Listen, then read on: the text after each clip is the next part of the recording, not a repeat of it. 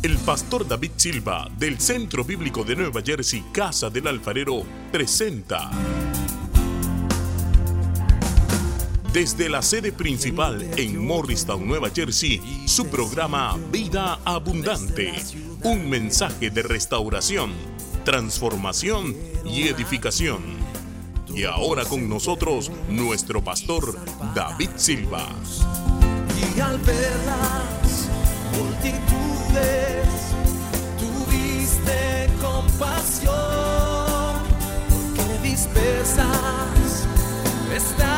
Leemos primero en esta serie Reinos en conflicto, lucha espiritual.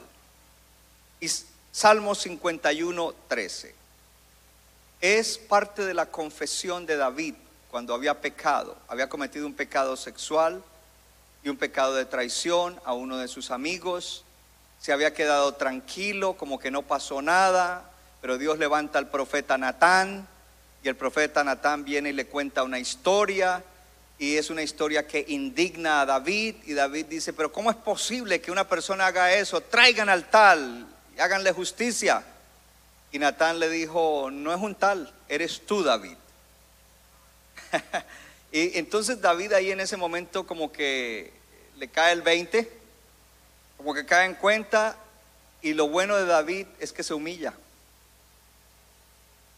Porque el problema no está en que pecó, el problema estaba en que no se humillaba, se humilló. Y comienza esa gran oración en el Salmo 51. Conforme a tus piedades, borra mis rebeliones, lávame más y más de mi maldad, límpiame de mi pecado. Contra ti y solo contra ti he pecado, he hecho lo malo delante de ti para que tú seas tenido por justo en tu juicio. Es una confesión verdadera de corazón. David siente la pérdida espiritual que ha tenido. Señor, devuélveme tu presencia. Yo no siento más tu presencia. No me quites a tu Santo Espíritu.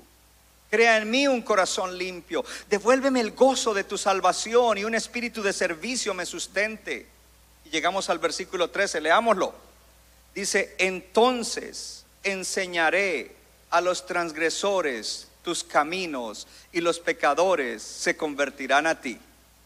Si hay algo que el enemigo quiere es que el creyente peque y no confiese su pecado. Pero aún más grande, algo que el enemigo quiere es que los cristianos estén atados en pecados. Porque de esa manera no seremos efectivos en nuestra misión. Ahora leemos en el libro de Romanos capítulo 8 versículo 13. Yo dije que hoy te traigo buenas noticias. Algunos ya se pusieron serios. Pero está bien estar serio. Romanos 8:13 dice, porque si viven conforme a la carne, morirán, mas si por el Espíritu hacen morir las obras de la carne, vivirán. Yo quiero hablar un poquito acerca de esto. Pablo está hablando acerca del Espíritu Santo en la vida del creyente, de modo que si alguno está en Cristo, no tiene ninguna condenación y comienza a hablar de el Espíritu Santo en la vida del creyente. Y cuando llega al versículo 13 dice dice Qué, coincidencia, ¿no? Salmo 51, 13 y Romanos 8, 13. Good. Dice, porque si viven conforme a la carne, morirán. Y cuando habla de la carne, habla de la tendencia que cada uno tenemos a ciertos pecados. Voy a repetir eso. Tú tienes tendencia a algunos pecados. Y yo tengo tendencia a otros pecados. Si usted no lo acepta, usted está grave. Si viven conforme a esas tendencias que todavía están dentro de ustedes, morirán. Habla de muerte, muerte espiritual. A muchos cristianos les ha costado hasta la vida física. Mas si por el Espíritu, ¿cuál Espíritu? El Espíritu Santo que vive dentro de todo creyente. Si tú eres un creyente nacido de nuevo, el Espíritu Santo vive dentro de ti. ¿Te lo cree? Si usted nació de nuevo, diga, el Espíritu Santo está en mí. Dice, si por el Espíritu tú haces morir las obras de la carne, si por el Espíritu tú matas las obras de la carne. ¿Sabías que en el original dice, si por el Espíritu tú matas las malas obras del cuerpo? ¿Cuáles? Las que podrías cometer si no las matas antes de hacerlas. Si por el Espíritu haces morir las malas obras del cuerpo antes de que las hagas, ya conmigo viviré. Habrá una vida plena, plenitud de vida y vida eterna. Mi tema en el día de hoy, antes de vencer al diablo, mata tu pecado. Puede sentarse en la presencia del Señor. Quiero comenzar con, con lo siguiente. Nosotros los cristianos tenemos que a veces corregirnos en nuestra teología y en nuestra doctrina y ser más bíblicos y menos tradicionalistas cuando en la tradición nos hayan enseñado cosas que no son la realidad de la palabra de Dios. Uno de los, de, los desbalances que hay en gran parte de la iglesia de Cristo en las naciones de la tierra es el desbalance de que todo se lo atribuimos al diablo y a los demonios, o la mayor parte de las cosas, o las cosas más malas, se las atribuimos a los demonios. Y el diablo tampoco es tan poderoso como para, que, para atribuirle tanto. Entonces, eh, cuando se habla de lucha espiritual y ahorita estamos hablando de conflictos de reinos, lo que, lo que nos enseñaron eh, en, algún lugar a algunos, o lo que les enseñaron a algunos es, hay que reprender los demonios, se tiene autoridad para echar fuera demonios, hay que luchar contra el diablo con las oraciones, con la palabra, con esto y con lo otro. Y eso es solamente una parte pequeña de la lucha espiritual y eso no es lo que nos dará la victoria total. Yo creo firmemente lo que dice la palabra de Dios y la palabra de Dios me está diciendo a mí que en mi lucha espiritual, lo más importante que yo debo hacer es matar mi propia carne, matar el pecado que está o la semilla de pecado que está dentro de mí y que puede dar fruto de acciones pecaminosas. Porque el enemigo vino para robar, matar y destruir, pero él lo hará en muchas ocasiones, en muchos creyentes, a través de usar los malos deseos que hay adentro para tentarlos y que ellos caigan y de esa manera destruir sus vidas. Cuando hablamos entonces de luchar contra el enemigo de nuestras almas, nosotros tenemos que pensar que un creyente puede estar influenciado por demonios en el sentido de estar oprimido con, la malevolencia de esos demonios a causa de que ese creyente, es una de las maneras, a causa de que ese creyente eh, está atado en un pecado y continuamente lo está cometiendo y el enemigo entonces allí tiene un derecho para oprimir. Cuando miramos eso vemos que el enemigo oprime. Entonces el enemigo sí oprime a los cristianos. Pero los cristianos tienen que levantarse y entender que no es solamente luchar contra las tinieblas, contra demonios y contra Satanás, que lo primero que tenemos que hacer es luchar contra nuestra propia carne. Y que no solamente hay que luchar, hay que matarla, según Romanos 8:13. Yo dije que hay que matarla. Según Colosenses, creo que es 3:15, también dice, hagan morir hagan morir. Entonces mi primer punto en el día de hoy, diga conmigo, estamos en reactivación total.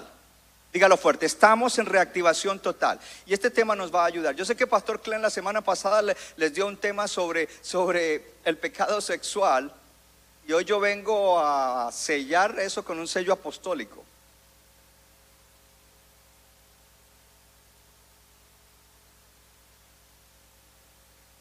Número uno, nosotros tenemos un llamado a ser creyentes perseguidores de la santidad y ganadores de almas. ¿Qué es un perseguidor de la santidad? Alguien que procura con diligencia la santidad.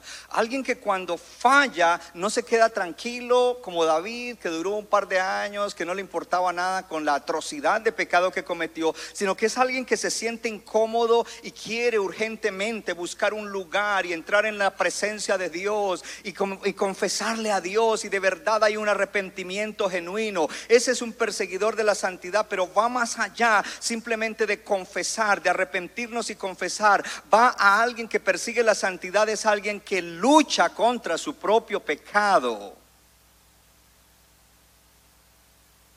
Hay bastante silencio en la sala aquí, no sé en Morristown. Es fácil luchar contra los pecados de los demás.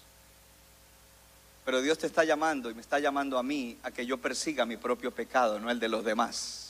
Mire, ese hermano es un mentiroso. Mire, ese hermano no es que, eh, eh, perdón, mira la viga que hay en tu ojo para que puedas sacar la pajita que hay en tu cónyuge o en tu hermano.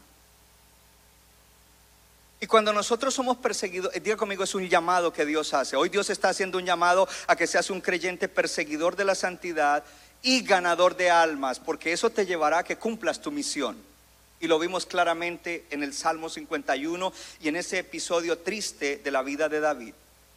Mi trabajo como pastor, mi oración, mi trabajo, mi esfuerzo y mi sacrificio por ustedes, la iglesia, todo lo que yo hago se convierte como en un clamor, un ruego a Dios para que el Señor edifique cristianos que procuren la justicia, es decir, la rectitud, la santidad y la piedad en Centro Bíblico de New Jersey. No cristianos emocionales, no cristianos guiados por adrenalina, cristianos que se mantienen esparciendo la vida de Dios hora tras hora, día tras día, semana tras semana, año tras año, década tras década. Yo ya llevo tres décadas y media de ser cristiano y no he aflojado ni un solo año, pero eso requiere una lucha espiritual y Dios te ha dado todo lo que tú necesitas para que tú seas un vencedor. Gloria al Señor. Dios está buscando cristianos maratonistas, no cristianos sprinters que solamente corren 100 metros rápido y ahí quedan botados. Él está buscando gente que vaya de long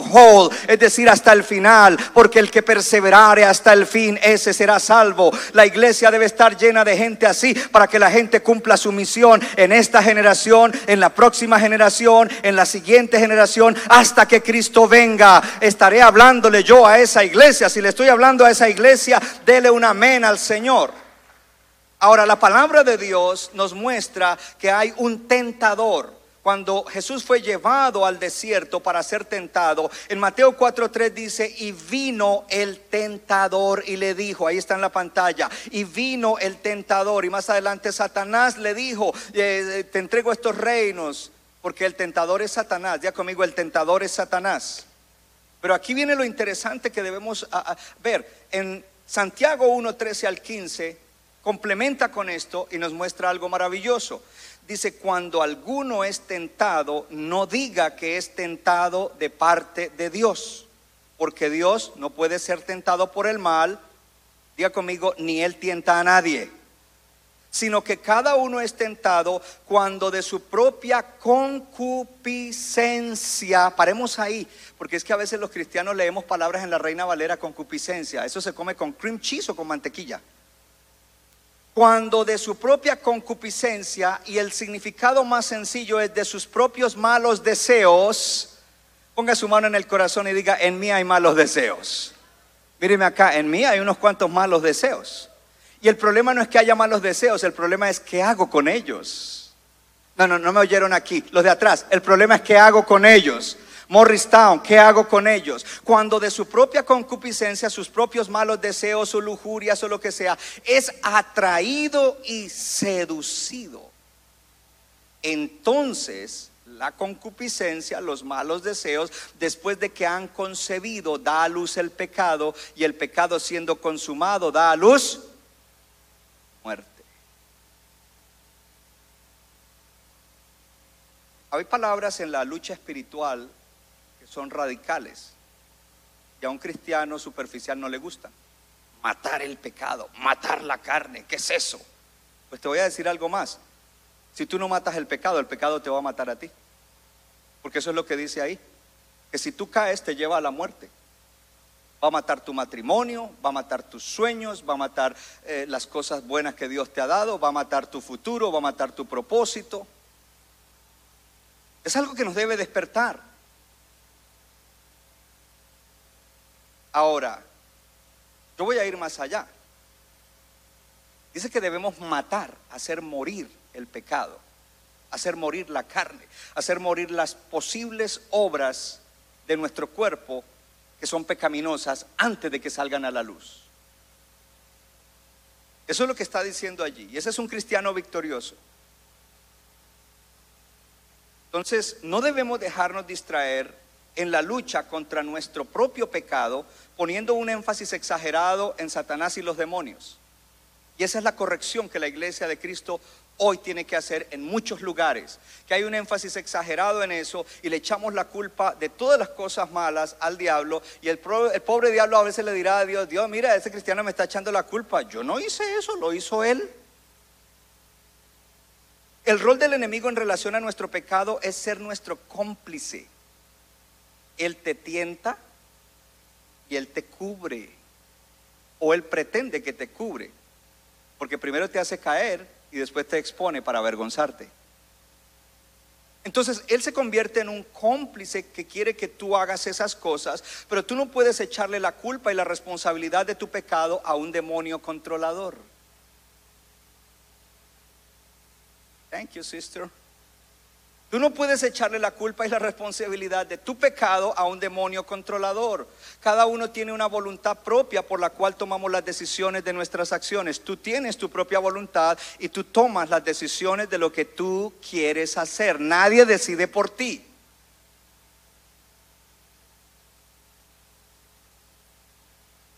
No podemos echarle la culpa a un demonio de pecado, de un, por un pecado que nosotros cometemos en nosotros todavía hay suficiente pecado para que lo podamos hacer por sí mismos.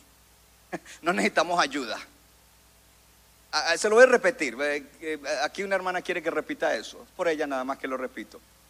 Tú no necesitas ayuda para cometer un pecado. Hay suficiente residuo de pecado que vive dentro de uno como para que uno lo pueda hacer sin ninguna ayuda. Pero qué bueno, hay una buena noticia. Tú no eres un perdedor en el mismo Romanos 8 dice que tú eres más que vencedor en Cristo Jesús. Tú no eres una víctima.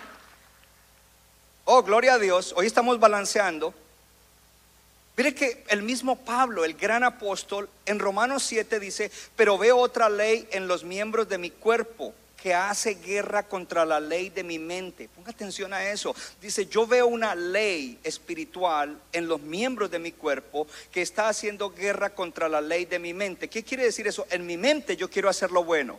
En mi mente yo no quiero fallarle a Dios. En mi mente yo no quiero repetir eso. Pero hay una ley dentro de mí que se llama la carne, la tendencia, los malos deseos, que está haciendo guerra contra lo que yo quiero hacer, contra lo bueno que quiero hacer.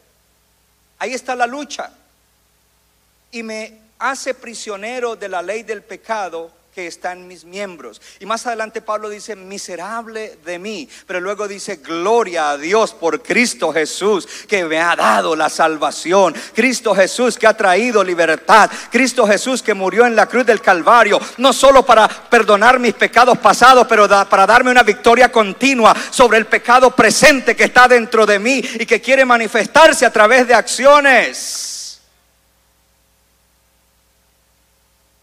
Otro error en, la iglesia, en mucho de la iglesia, es predicarle el Evangelio a alguien y decirle, Recibe a Cristo para que te perdone tus pecados pasados. Eso es la mitad del Evangelio. Recibe a Cristo para que te perdone tus pecados pasados y te dé victoria continua y perseveres hasta el fin. Porque el que perseverare hasta el fin, ese será salvo. Así es de que no es solo para perdonar los pecados pasados, es para que tengas victoria todos los días sobre la posibilidad del pecado que hay en cada uno de nosotros. Nunca podemos decir, el diablo me hizo hacer eso. Hay un pastor de Texas que habla de su padre. Su padre levantó la iglesia y luego murió y él tomó la iglesia y ahora es una iglesia como de 50 mil personas. Y él dice que su padre iba con uno de sus nietos, es decir, sobrino del pastor de hoy, él contaba la historia. Iban por un bosque, haciendo una caminata en el bosque, un hiking iba con su nieto, uno de sus nietos, y su nieto vio una araña y la iba a pisar. Y el abuelo le dijo, no hijo, es una criatura del Señor, fue creada por Dios, tiene su rol. Pasaron la araña, el niño se le soltó al abuelo y fue y pisó la araña. Y le dice el abuelo, pero ¿qué hiciste? Y el niño le dijo, el diablo me hizo hacerlo. Este niño era criado en el Evangelio y en la iglesia por lo menos era niño.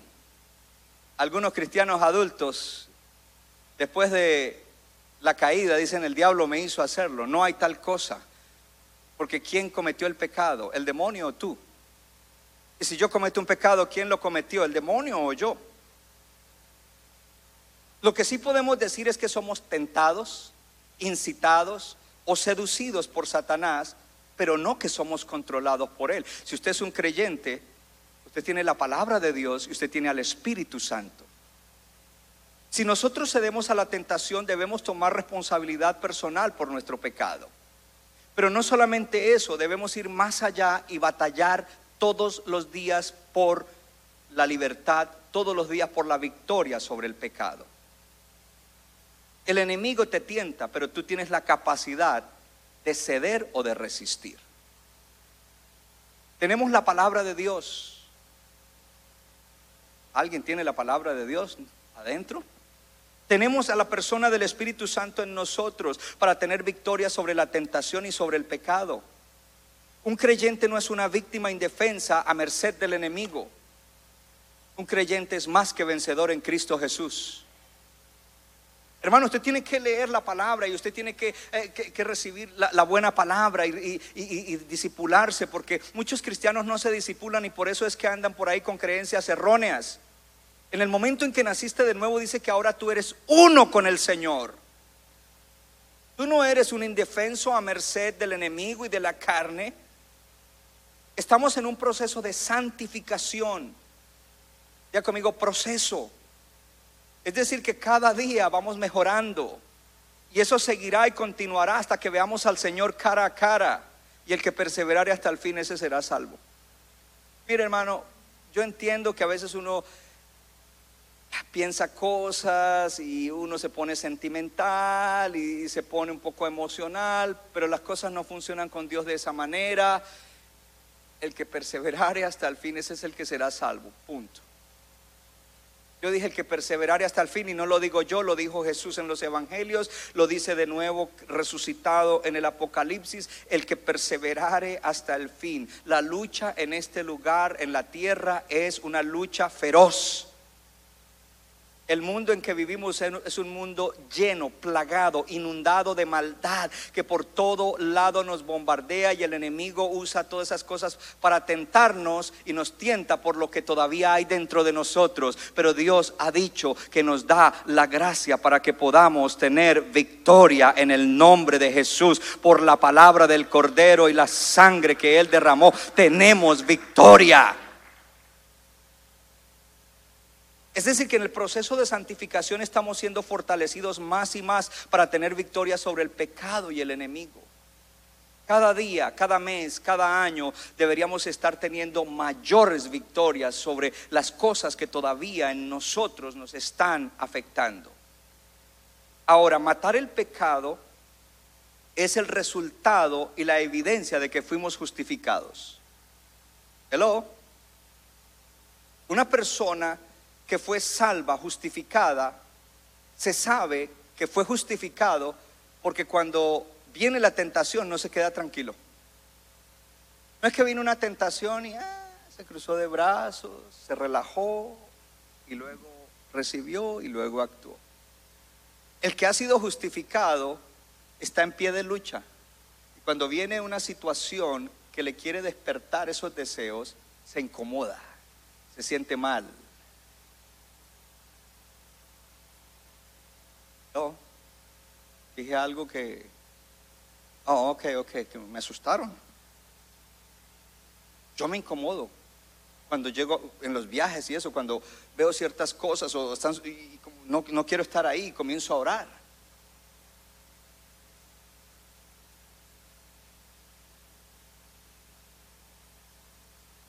Entonces, eso es una evidencia de que soy justificado. Hello. Ese es el resultado de haber sido libertado del pecado. Entonces cuando yo mato el pecado, matar el pecado es un resultado de que fui justificado. Matar mi pecado es evidencia de que fui justificado. Yo no mato el pecado para ser justificado. Yo ya fui justificado por Cristo. Y como ya fui justificado, lucho contra el pecado. ¿Cuánto le dan gloria a Dios? Entonces dice, mate los hechos, las obras malas del cuerpo por el espíritu. Eso tiene que convertirse en una práctica diaria de matar nuestro pecado, el pecado que hay en nuestra vida. Y es el resultado de que fui justificado y es la evidencia de que Cristo ya me justificó por la fe, de que fui justificado por la fe, no por obras. Eso es lo que significa matar el pecado. Esa es la lucha que nosotros los, cre- los creyentes tenemos. Antes nosotros le dábamos rienda suelta, antes nos relajábamos y disfrutábamos el pecado, ahora no disfrutamos el pecado. No lo disfrutamos para nada. Nos molesta, nos incomoda. Y si en algún momento fallamos, yo hablo voy a hablar por mí. Mire, yo no quiero esperar mucho tiempo para buscar un lugar para estar a solas y confesarme delante de Dios, arrepentirme, humillarme y quebrantarme. Yo no estoy esperando a que llegue la próxima Santa Cena para antes de tomarla, "Ah, Señor, perdóname el pecado. ¿Cuál pecado? Porque nos volvemos inclusive hasta gente que, Señor, perdona mis pecados. No, no, no, no, no. ¿Cuáles? Exactamente qué fue. ¿Te duele haberle fallado a Dios? ¿O simplemente tienes temor de las consecuencias que te pueden venir? Hoy Dios está haciendo algo con la palabra. Hoy si usted está recibiendo la palabra, la sola palabra te está limpiando, la sola palabra te está libertando, la sola palabra está haciendo algo. Yo siento que hoy Dios hace algo grande con esta palabra. Y cierro este primer punto con esto. Si tú no matas el pecado, el pecado te matará a ti. ¿Ok? Por lo tanto, tú tienes que hacerle guerra a, tu carne, a tus deseos malos. Por el Espíritu Santo. No es tu fuerza, es por el Espíritu. El Espíritu Santo vive dentro de ti y está dentro de ti para ayudarte. No ignores al Espíritu Santo. No entristezcas al Espíritu Santo. No apagues al Espíritu Santo. Da honra al Espíritu Santo, dale honor, porque Él es el que te va a ayudar a que tú tengas victoria. No menosprecies el poder de la carne, la carne es poderosísima, pero gracias a Dios que el Espíritu Santo es más poderoso. Gracias a Dios que el Espíritu de Cristo es más poderoso, mayor es el que está en mí que mi carne, gloria a Dios. Si crecer en gracia y crecer en santidad no significa nada para mí, si crecer en gracia y crecer en santidad no significa nada para ti, si crecer en gracia y crecer en santidad no significa nada para nosotros, entonces nosotros debemos cuestionar nuestra salvación. Algo que yo tengo cuidado es de cuestionar la salvación de la gente. Tú me dices que eres salvo, yo te creo. Pero también he encontrado en el camino gente que hicieron una oración recibiendo a Cristo, se bautizaron, estudiaron discipulados, sirvieron y al final nos dimos cuenta que no habían nacido de nuevo. Yo no quiero que nadie dude de su salvación, no dudes de, si tú estás firme y tú sabes que Cristo es tu Señor, tu dueño, tu Rey y tu Salvador, afírmate en eso. Pero si tú estás siendo derrotado y a ti no te importa crecer en santidad, eh, Señor, ¿por qué no? Para mí no es súper importante, es una de mis palabras, súper importante. A los 20 años ahí saquen palabras de- del pastor, súper importante. Súper importante que yo creo que para mí la santidad es súper importante. Perseguir la santidad es súper importante. Crecer en gracia, porque es por la gracia que puedo, es súper importante. No puede ser algo secundario, tiene que ser algo súper importante. Porque se podría ver que la fe de una persona que está en la iglesia no es real. Dios te ama y Dios quiere que tú te salves también. Dios quiere que nazcas de nuevo. Dios quiere que comiences una nueva vida. Dios quiere darte una vida aún más abundante. Dios quiere darte vida eterna. Punto número dos. Corta la raíz del pecado. Yo sé que el pastor Clen la semana pasada habló sobre el pecado sexual. Yo voy a hablar hoy bastante sobre el pecado sexual, pero lo que le voy a hablar no es solamente para el pecado sexual, es para todos los pecados, pero debo hacer un énfasis en el pecado sexual porque es el pecado más grande y más rampante que hay en la sociedad del mundo de hoy. Y en la iglesia nosotros necesitamos derrotar el pecado sexual. Porque si no lo derrotamos en la iglesia, entonces, ¿para qué estamos en la tierra si estamos igual que el mundo? Necesitamos cortar la raíz del pecado. Recuerde que le voy a hablar más de ese, pero lo que yo le hablo se aplica a todos los pecados. Se aplica a la mentira, se aplica a la avaricia, se aplica a, la codicia, a cualquier otro tipo de pecado, pero debo enfatizar ese pecado porque es importante que lo hagamos en la iglesia y que en la iglesia haya libertad y liberación en esa área. Y Dios te ha dado todo lo que tú necesitas y en el día de hoy te va a equipar para que tú te levantes como un vencedor en eso. El arma más fuerte contra la impureza sexual y contra cualquier otro pecado se llama la humildad. ¿Por qué? Porque el primer pecado no fue en el jardín del Edén, el primer pecado fue en el cielo. Había un querubín hermoso, podríamos llamarlo arcángel o superarcángel, que cuando se dio cuenta de cuán bello y cuántos atributos tenía, dijo, yo, puedo, yo quiero sentarme a la par de Dios, yo no quiero estar debajo de Dios, yo quiero estar a la par de Dios. Eso él pensó. Y la palabra de Dios dice que hubo altivez en su corazón. ¿Qué hubo? La altivez en el corazón es orgullo, arrogancia.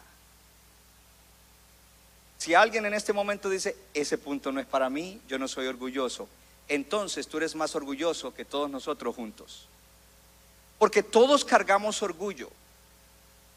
Y el orgullo es la madre de todos los pecados. Si hay algo que uno debe cultivar todos los días, es la humildad. Porque la humildad es el arma más poderosa que existe para poder vencer el pecado, para poder vencer la impureza sexual. Todo patrón pecaminoso de acción, de comportamiento y de pensamiento tiene una raíz más profunda que se llama orgullo. ¿Cómo se llama? Orgullo. Entonces, hoy vivimos en una era, y ojo, porque ustedes todos consumen, leen cosas, eh, miran cosas, hoy hay mucha información. La información y la enseñanza que se desprende de Darwin en cuanto a antropología, biología y psicología, lo que hace es apoyar el pecado sexual, la desviación sexual. Porque dice, no, eso, eso ya viene de nuestros antepasados y eso lo tenemos y, entonces e, e, e, eso está ahí. entonces lo que hay que hacer es, hay que poner restricciones sociales y personales para no expresar de una manera depravada nuestra sexualidad. Eso es lo que dice el mundo. Pero decir eso es algo grave, porque es decir que los seres humanos son víctimas de eso. Nosotros no somos víctimas, hermano. Nosotros tenemos un Dios que nos ama tanto, que dio a su Hijo unigénito para libertarnos de toda maldad, de todo pecado, de toda iniquidad.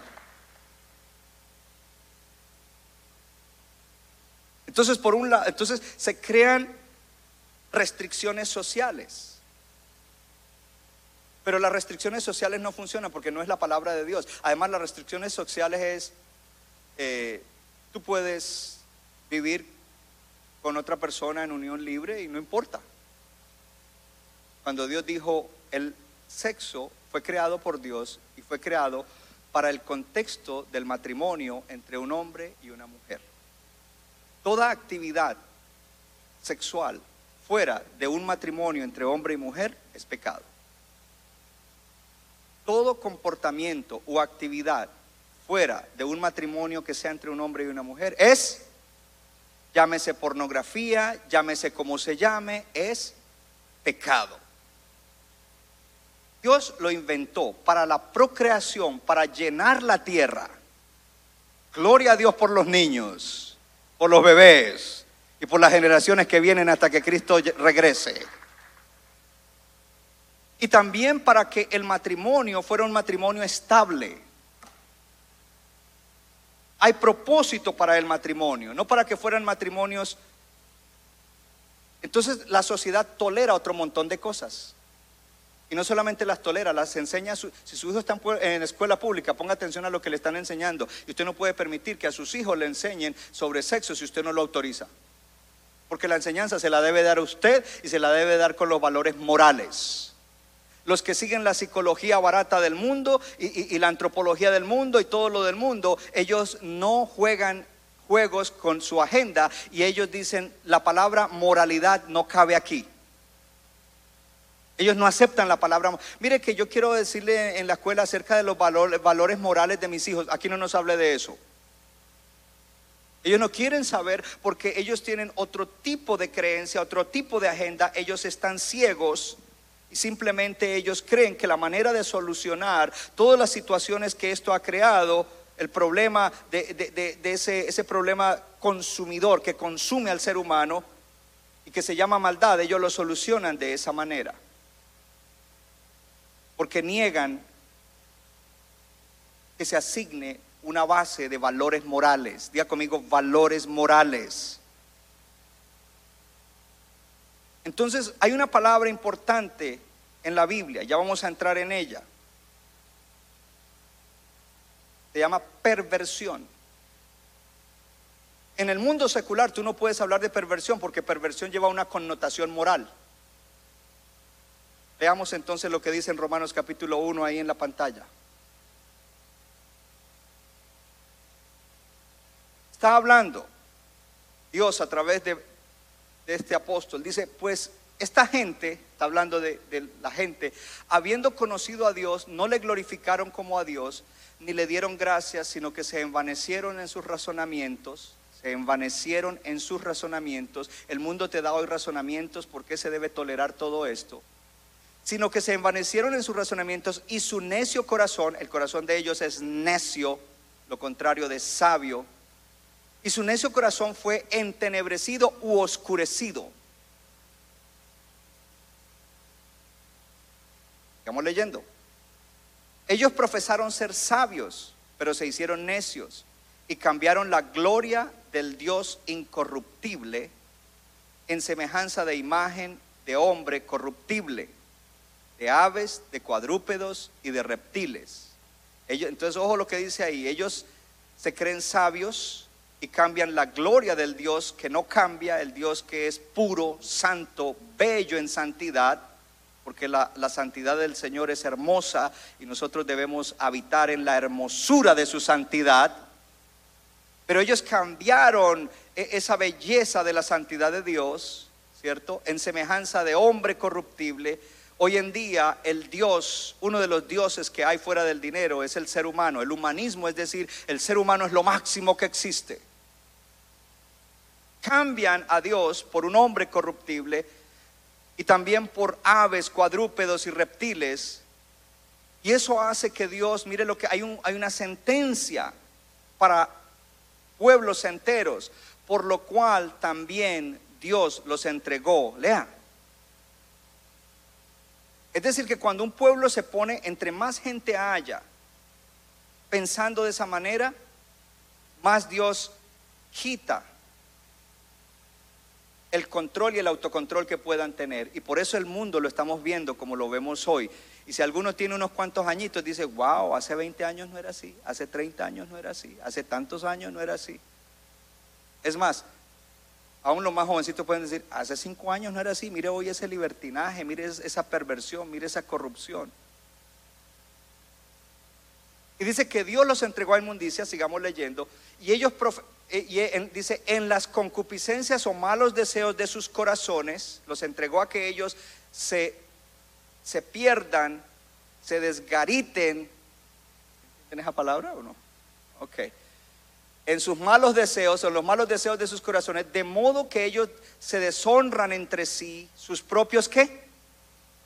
Cuerpos, ya que cambiaron la verdad de Dios por la mentira, honrando y dando culto a criaturas antes que al Creador, el cual es bendito por los siglos de los siglos. Pero ahí viene algo extraordinario que es la sentencia. Por esto Dios los entregó a pasiones vergonzosas. Hay gente allá afuera en el mundo, mucha gente, conglomerado de gente, ya fueron entregados a pasiones vergonzosas y nunca van a dar un paso atrás para decir la verdad de Dios es esta. Dios ama la pureza sexual. Dios creó el sexo para un matrimonio de hombre y mujer y toda actividad y comportamiento fuera de eso es pecado.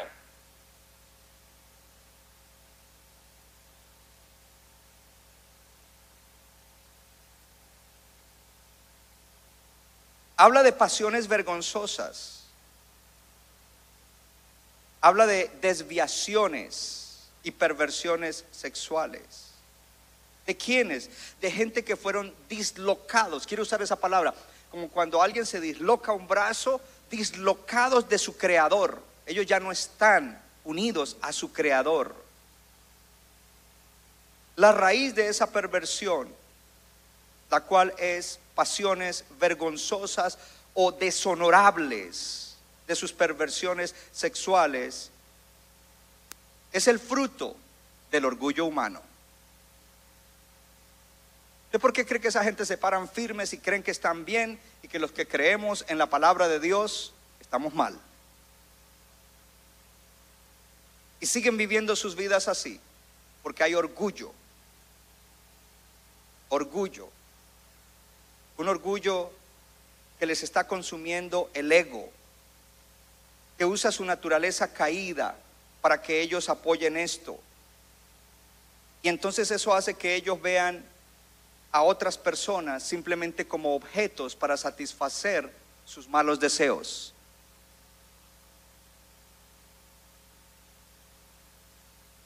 Entonces vienen las expresiones.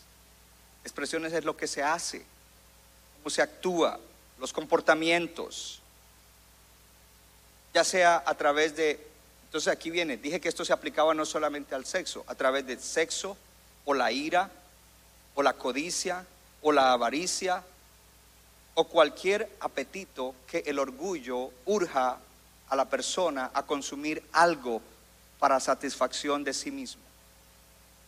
Entonces hablemos de algunas cosas. Por ejemplo, la glotonería o la, anorexia es un orgullo que infecta y manipula para que el yo esté dirigido hacia la comida a uno lo lleva a que consuma más de lo que debe consumir y al otro el orgullo lo lleva a que consuma, su yo se va a que, a que no consuma o a que consuma y luego arroje la comida por la vanidad. Ya conmigo, el orgullo. Diga fuerte, el orgullo. La avaricia, que es el amor al dinero, es un orgullo que infecta y manipula al yo y la orientación del yo es hacia dinero, dinero, dinero, dinero y todo en la vida es dinero. la inmoralidad sexual y las perversiones son orgullo que infectan y manipulan el yo, orientándolo hacia actividad y comportamiento sexual pecaminoso o inmoral.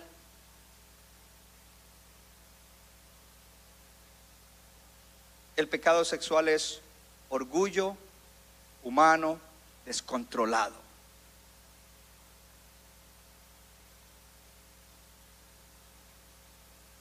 Yo le dejo para que usted piense un poquito. Que hay que batallar contra esto. Y viene algo bueno aquí. ¿Qué es lo bueno que viene?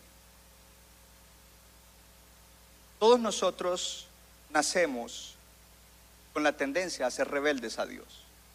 Y manifestamos nuestra rebeldía a Dios con ciertos comportamientos. puede ser cualquier tipo de pecado o varios pecados. Ahora, cuando hablamos de la sexualidad, nuestra sexualidad individual fue moldeada por las siguientes influencias. Póngale atención, influencias.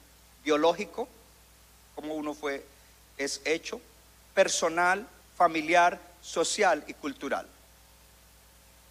La sexualidad de cada individuo ha sido moldeada por influencias, yo quiero que usted aprenda esto, diga conmigo, biológicas, personales, familiares, sociales y culturales. Ahora, yo le voy a hablar un momentico solamente de sociales y culturales. Yo viajo a varios países. En este momento viene a mi mente un país, no es el único que practica esto, pero es un país donde eso es rampante. Un país donde culturalmente porque eso ya se vuelve parte de lo que, de, lo que mucha gente vive allí, el abusar niños es algo como que todos los días pasa. Tanto es así que pervertidos de otras partes van a ese país. Entonces, ¿qué hubo allí? Mucha gente fue moldeada por la influencia cultural de ellos. En todas partes, hoy en día, una pareja se conocen y tienen algunos intereses mutuos, inclusive está bueno porque los dos compartimos la renta, vámonos a vivir. Pero es cultural, porque eso es aceptado dentro de la cultura. No hay una moralidad de decir, hey, cuando yo me case es cuando entonces voy a disfrutar de ese privilegio. ¿Hay alguien aquí? Y eso mismo nosotros le vamos a modelar a nuestros hijos y a nuestros nietos. Entonces somos moldeados por esas influencias. Usted tiene que analizar eso. Y aquí viene una parte importantísima del mensaje del día de hoy. Algunos, entonces eh, eh, viene algo importante, factores que influencian nuestra sexualidad y nuestro comportamiento sexual. Le voy a hablar de tres muy importantes. Estos factores son primero los factores con los que nosotros nacemos. Todos nacemos con herencia. ¿Me permite darle un ejemplo? En Latinoamérica muchos varones nacimos de hogares donde nuestros varones, tíos, padres, abuelos eran gente mujeriega. Ah, ok, bueno, como dos por ahí, ok, gloria a Dios. les hablo a esos poquitos. Porque eso ya lo traemos, la música viene por dentro. Pero en Cristo somos nueva criatura. Y las herencias se rompieron. Y mi herencia no es según sangre y carne. Mi herencia es según el Espíritu. Habrá alguien de fe aquí. Y si no lo hay aquí en Morristown, o si no en Colombia, o en Honduras, o en Costa Rica, donde están mirando. Entonces, factores, la herencia con la que nacemos. Segundo factor, tristemente, muchos individuos, especialmente mujeres, fueron abusadas en algún punto de su vida. Y eso marcó también grandemente, de manera negativa, en su sexualidad. Y la tercera es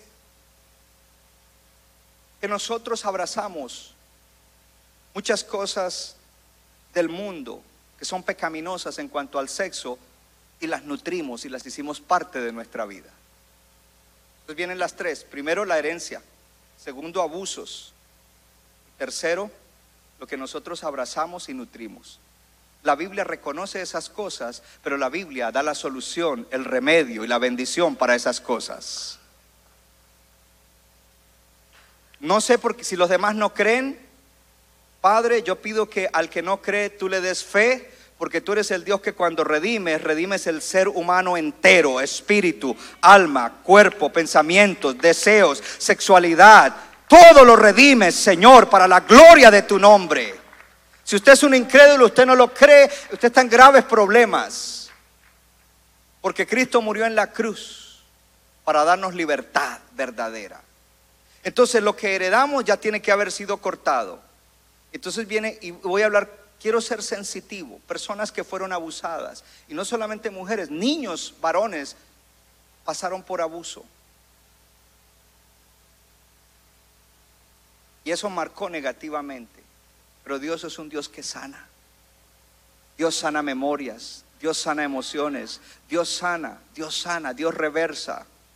Él es tu Dios, Él te ama, Él te salvó. Y aún esa experiencia negativa que tuviste, Él quiere sanarte para luego usarte para que tú promuevas la verdad de Dios, la pureza de Dios, la santidad de Dios, para que tú ayudes a personas que también quizás fueron abusadas y les diga, tú no tienes que quedarte en eso, tú, tú puedes salir de eso, pero para eso, número uno, hay que perdonar al abusador dejarlo libre. No, no, es que te asocies con él, para algunos quizás ya se murió, pero eh, mire hermano, es, Señor, yo dejo libre a esa persona que me abusó. No me debe nada y tú me sanas, Dios, y tú me das libertad, porque yo quiero vivir íntegramente en esta área tan importante de mi vida. Quiero agradarte, quiero honrarte. Entonces la herencia no es una excusa, hay sanidad para el abuso. Y lo tercero es todavía más fácil. Si tú abrazaste algunas cosas que te enseñaron, Quizás adultos en tu familia te dijeron, mira esto, participa de esto, vamos a esto, y tú abrazaste eso. Tus amigos, tú tienes que hoy decir, yo renuncio a eso, yo abracé eso, yo acepté eso y yo nutrí eso, pero eso yo no lo quiero más en mi vida, porque yo estoy llamado a, a- a matar el pecado, porque el pecado es mi enemigo, mi enemigo número uno es ese pecado, y yo quiero vivir bien para Dios, quiero ser feliz, quiero eh, disfrutar de toda la bendición de Dios, aleluya. Por lo tanto, yo rechazo eso en el nombre de Jesús, me arrepiento y te pido Dios que me des la gracia y el poder del Espíritu Santo para salir victorioso.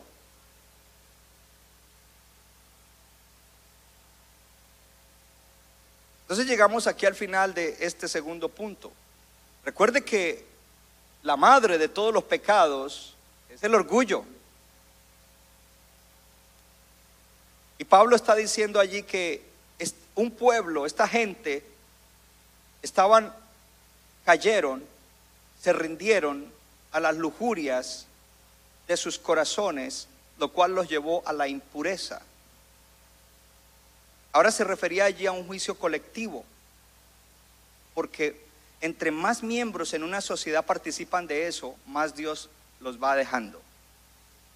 Por eso es lo que vemos en el día de hoy. Pastor, eso ya lo había dicho, pero quería enfatizarlo para que usted entienda y no solamente se queje, ay, tan malo que está el mundo, uy, qué perversión en el día de hoy. Usted tiene que entender por qué está sucediendo. Ahora,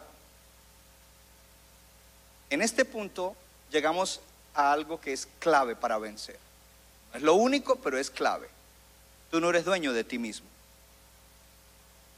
Tú no eres dueño de ti mismo. Dile que está al lado, tú no eres dueño de ti mismo. No se trata de que creemos una jaula espiritual, ahí está, tú no eres dueño de ti mismo.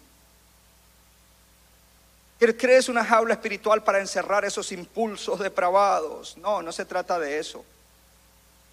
El mundo dice lo contrario. Tolera todo y que cada uno viva como quiera.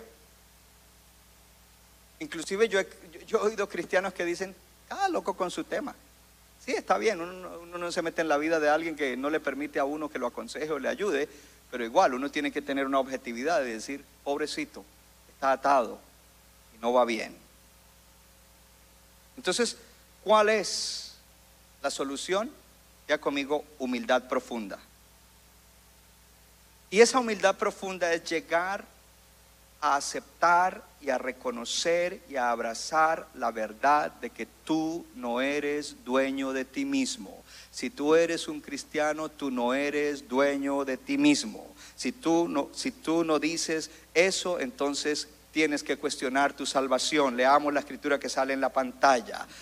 Léala conmigo. Dice, así que huyan de los pecados sexuales. Ustedes también dicen, porque los corintios decían eso, ningún pecado que el ser humano pueda cometer tiene que ver con el cuerpo físico. Sin embargo, yo digo que el que comete inmoralidad sexual peca contra su propio cuerpo. Sigamos leyendo porque eso se pone mejor.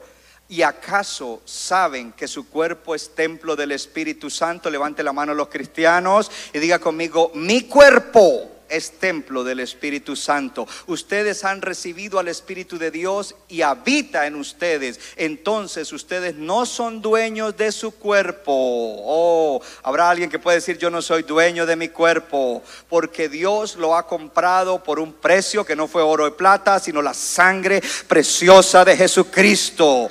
Así que con su cuerpo honren a Dios.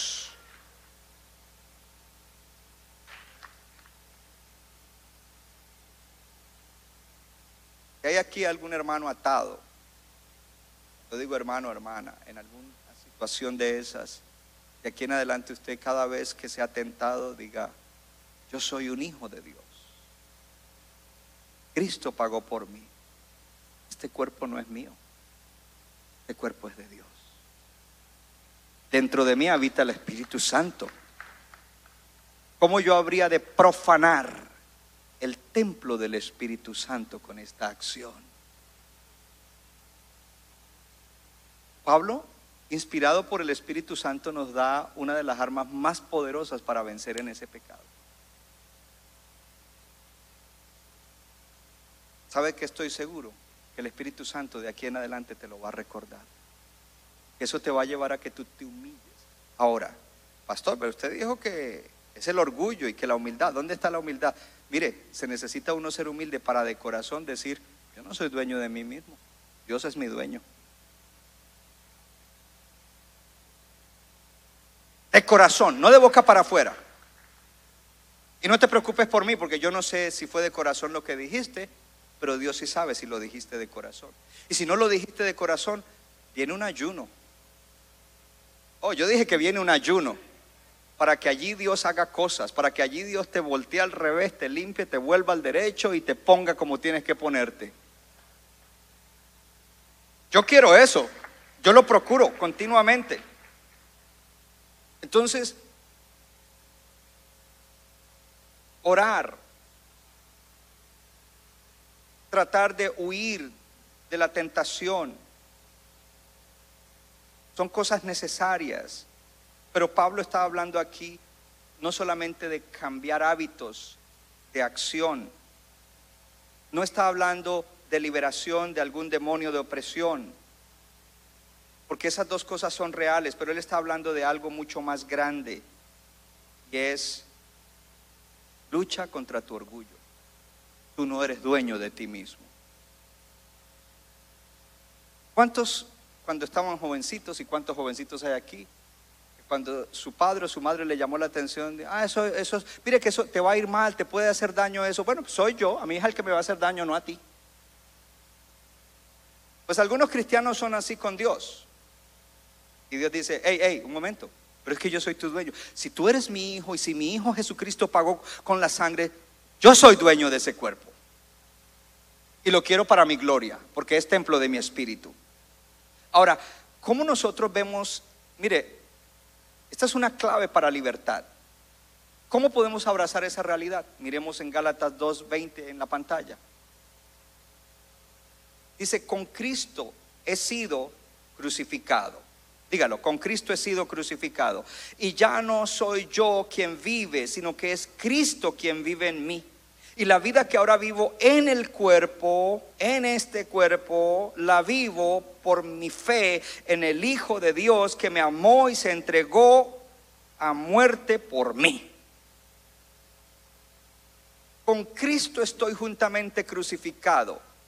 Cristo fue crucificado para pagar por el pecado y espiritualmente cuando acepté a Cristo, yo fui crucificado con Él también.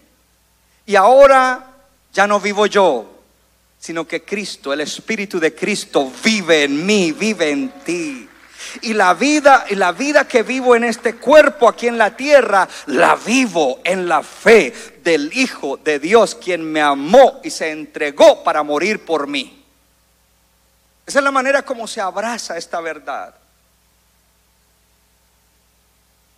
Desarrolla una humildad matadora de pecado.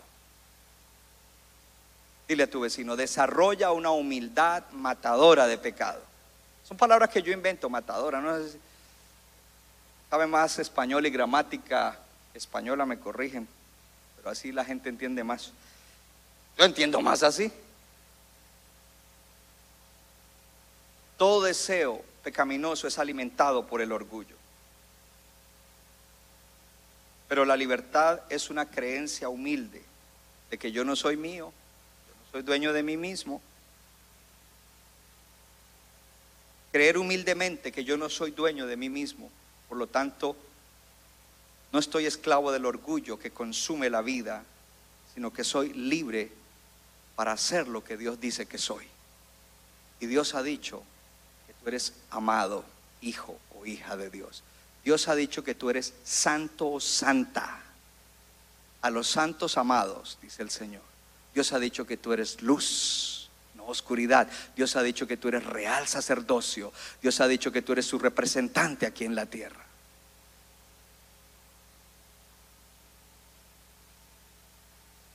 Punto número tres, pasos prácticos para matar el pecado. Repasemos un poco. En Romanos 7:23 dice, veo una ley en mis miembros de mi cuerpo que hace guerra contra la ley de mi mente Veamos el siguiente versículo. Porque si viven conforme a la carne, morirán, mas si por el Espíritu hacen morir las obras de la carne, vivirán. En Colosenses 3:5 dice, hagan pues morir, dese cuenta, hagan pues morir todo lo que hay de terrenal en ustedes. Que nadie cometa inmoralidades sexuales, ni haga cosas impuras, ni siga sus pasiones y malos deseos, ni se deje llevar por la avaricia, que es una forma de idolatría. Qué palabra poderosa esa, hermano. Y ahí no está diciendo que eh, lo voy a hacer como con mi fuerza. No es en tu fuerza, es en la gracia de Dios, es en el poder del Espíritu Santo. Si tú has tenido fe en Cristo, Cristo vino a vivir en ti, el Espíritu de Cristo está en ti, ese Espíritu de Cristo dentro de ti clama a Dios diciéndole, Abba Padre, y tú eres hijo del Padre Celestial y el Padre Celestial te da todo lo que necesitas para que puedas vivir como hijo o como hija de Dios. Tú no eres una persona sin poder, el Espíritu Santo vino a vivir dentro de ti, no solamente en el momento de la salvación para convencerte, sino que también sigue dentro de ti para ayudarte a que camines una vida poderosa, una vida de victoria, una vida de santidad, una vida de justicia, una vida de piedad, una vida de generosidad. Oh, gloria a Dios. Esto no se trata de tratar de forzarme. No, no, no, no, hermano. Esto se trata de relación con Dios. Profunda. Deep relationship with God. Cristiano que no ora, no medita en la Biblia, no lo hace. Y hay cosas fuertes en nuestras vidas que requieren lo que dice Mateo 17, 21. Dice, pero este género no sale sino con oración y ayuno. ¿Quién dijo eso? Jesús. Hay cosas que a veces le hemos dado tanta ventaja por tantos años, aún siendo cristiano, que hay que orar y ayunar. Y el ayuno rompe. Me llama la atención del, del pastor Henry López. Él fue director por 25 años de la casa Ancla, Anchor House, rehabilitando drogadictos, pero él mismo salió de la drogadicción. Él estaba atado a la heroína, los que conocen de eso saben que no mucha gente sale de la heroína. Él dice que durante un año entero ayunó todos los días. Es decir, que todos los días comía solo la cena durante un año. Quedó libre. Libre, porque lo que es imposible para el hombre, para Dios es posible. Y mi último punto, cosas. Sí, aplauda al Señor. Los que quieren aplaudirlo, háganlo. Siéntase libre, bendígalo, porque eso dice, estoy recibiendo la palabra. Gloria a Dios. En ese último punto que estamos, solamente quiero mencionarle algunas cosas. Dice eh, pasos prácticos. Diga conmigo ayuno y oración. Pero no es ayuno y oración porque sí, es con la palabra de Dios. Si usted tiene luchas con ciertos pecados y o con específicamente el pecado sexual, coja todas las escrituras que se dieron hoy y usted ayuna y declara esas palabras y las lee y las medita y usted absorbe eso y usted está ahí buscando a Dios con la palabra, declarando con la palabra y usted va a ver el efecto que eso tiene. Usted tiene que coger palabra de Dios que dice que usted ya fue redimido, que usted fue comprado. Usted tiene que coger palabra de Dios importante, no, no es simplemente dejar de comer, es entrar con la palabra y en comunión con Dios para que usted pueda ver la gloria de Dios en su vida, gloria al Señor. Y entonces le doy algunas otras claves, cosas prácticas. Declare, declare que usted es de Dios, declare que usted es un hijo de Dios, declare que usted quiere hacer lo bueno para Dios. Preséntate a Dios como sacrificio vivo, santo y agradable delante del Señor. Declara que Jesucristo ya pagó por ti y que tú eres libre. Tú tienes que tomar esas escrituras de Romanos 6, de Romanos 8 y declarar, declarar y decir, Señor, yo estoy con comprometido contigo. Yo no tengo deuda con el pecado, no estoy comprometido con el pecado, no le debo nada al pecado. A ti es que te debo todo, Señor. Haz planes para cerrar puertas y planes para no abrirle puertas al enemigo. Dice, no hagas provisión para la carne ni para gratificar sus deseos. Aprende a caminar conociendo el espíritu que se mueve hoy en día en el mundo, hermano. Cuando usted vaya a ver una película y usted ve ahí una letra que dice R, usted dice esta película no me conviene, porque donde salen desnudos y parejas desnudas, ¿qué es lo que viene a su mente, hermano, hermana? ¿Qué imaginaciones vienen? Hermano, esto no, ay, el pastor es muy religioso que no mira eso. Gloria a Dios que soy religioso, porque si no, quién sabe en qué andaría. Y yo tengo que ser un hombre santo porque soy un hombre de Dios. Eh, y mi esposa es radical. ¿Qué vamos a mirar hoy? Cuando sale R, fuera, nada. Puede que nos dijeron que es muy bonita, que ganó esto, que lo otro. I don't care, I don't want to see that. No quiero eso. Vine a la iglesia y recibí unción, recibí palabra para ir y luego contaminarme con eso. Out of here. Dile a tu vecino, sé radical. Pero el mundo te ha dicho que no. Y algún cristiano por ahí en la carne te dijo, pero es que allá son muy religiosos. ¿no? Bueno, entonces sigues en eso, pues. Desarrolla hábitos mentales continuos de renovar tu mente. Cuando vengan pensamientos incorrectos, interrúmpelos con la palabra. No, yo no puedo pensar eso. Hey, varón, cuando te vengan esos pensamientos por ahí raros y esas imaginaciones raras, interrúmpelas. Padre, yo no quiero pensar en eso. Quiero meterme en tu palabra. Quiero verme de otra manera. Mi mente tiene que estar en la palabra, en lo que es verdadero, honesto, justo, puro, amable, excelente, digno de alabanza. Cuando caigas, admite y humíllate delante de Dios. Busca un guarda espiritual que te ayude para que termines victorioso en este tiempo de ayuno. Pídele al Espíritu Santo el poder. Señor, dame el poder. Quiero andar en el Espíritu. Produce en mí el fruto. Mantente en tu casa de esperanza. Ten un guarda espiritual. Mantente congregando. Lucha esos impulsos pecaminosos con toda tu fuerza. Levante la mano los colombianos. Colombianos miren los demás alrededor. Lo que yo voy a decir, en los colombianos se lo van a explicar a usted. Luche con toda vehemencia. Ah, se asustaron, ¿eh? Pastor, ¿qué fue lo que, vayan de su amigo, qué fue lo que el pastor quiso decir? Es que hay una palabra en Colombia que no es muy, no es grosera, pero prefiero no decirla en público. Pero hay que luchar con vehemencia contra la carne, hermano. ¿Cómo se dice en Perú? Embroncado. Lucha embroncado contra el pecado, porque el pecado quiere arruinar tu vida, es tu enemigo dijo Luis Martínez, coraje, corajudo. Ok, lucha con coraje. Y recuerda que no es por obras de la ley, es por la gracia de Dios. Dile a tu vecino, la gracia de Dios está sobre ti. Y esa gracia trae el poder del Espíritu Santo, la revelación de la palabra y la fuerza que necesitas para tener victoria sobre el pecado. Yo me voy a ir contento de aquí. Porque yo sé que Dios me está sonriendo. Y de verdad lo creo. Porque hoy en día no hay muchas iglesias donde se predique esto. Mi pastor me mostró un artículo de una gran iglesia que se extendió por todo el mundo, tanto como iglesia como musicalmente como su pastor hace poquito tuvo que renunciar por algunos escándalos que tenían que ver con cuestiones sexuales y con cuestiones de alcohol y de droga. Y como otros de los pastores en las naciones, incluyendo en New York, también salieron con escándalos de cuestiones de desviaciones sexuales. Ahora, uno dice, pero ¿por qué eso sucede? Porque simplemente ellos aceptaron lo que el mundo dice no lo que la palabra de Dios dice.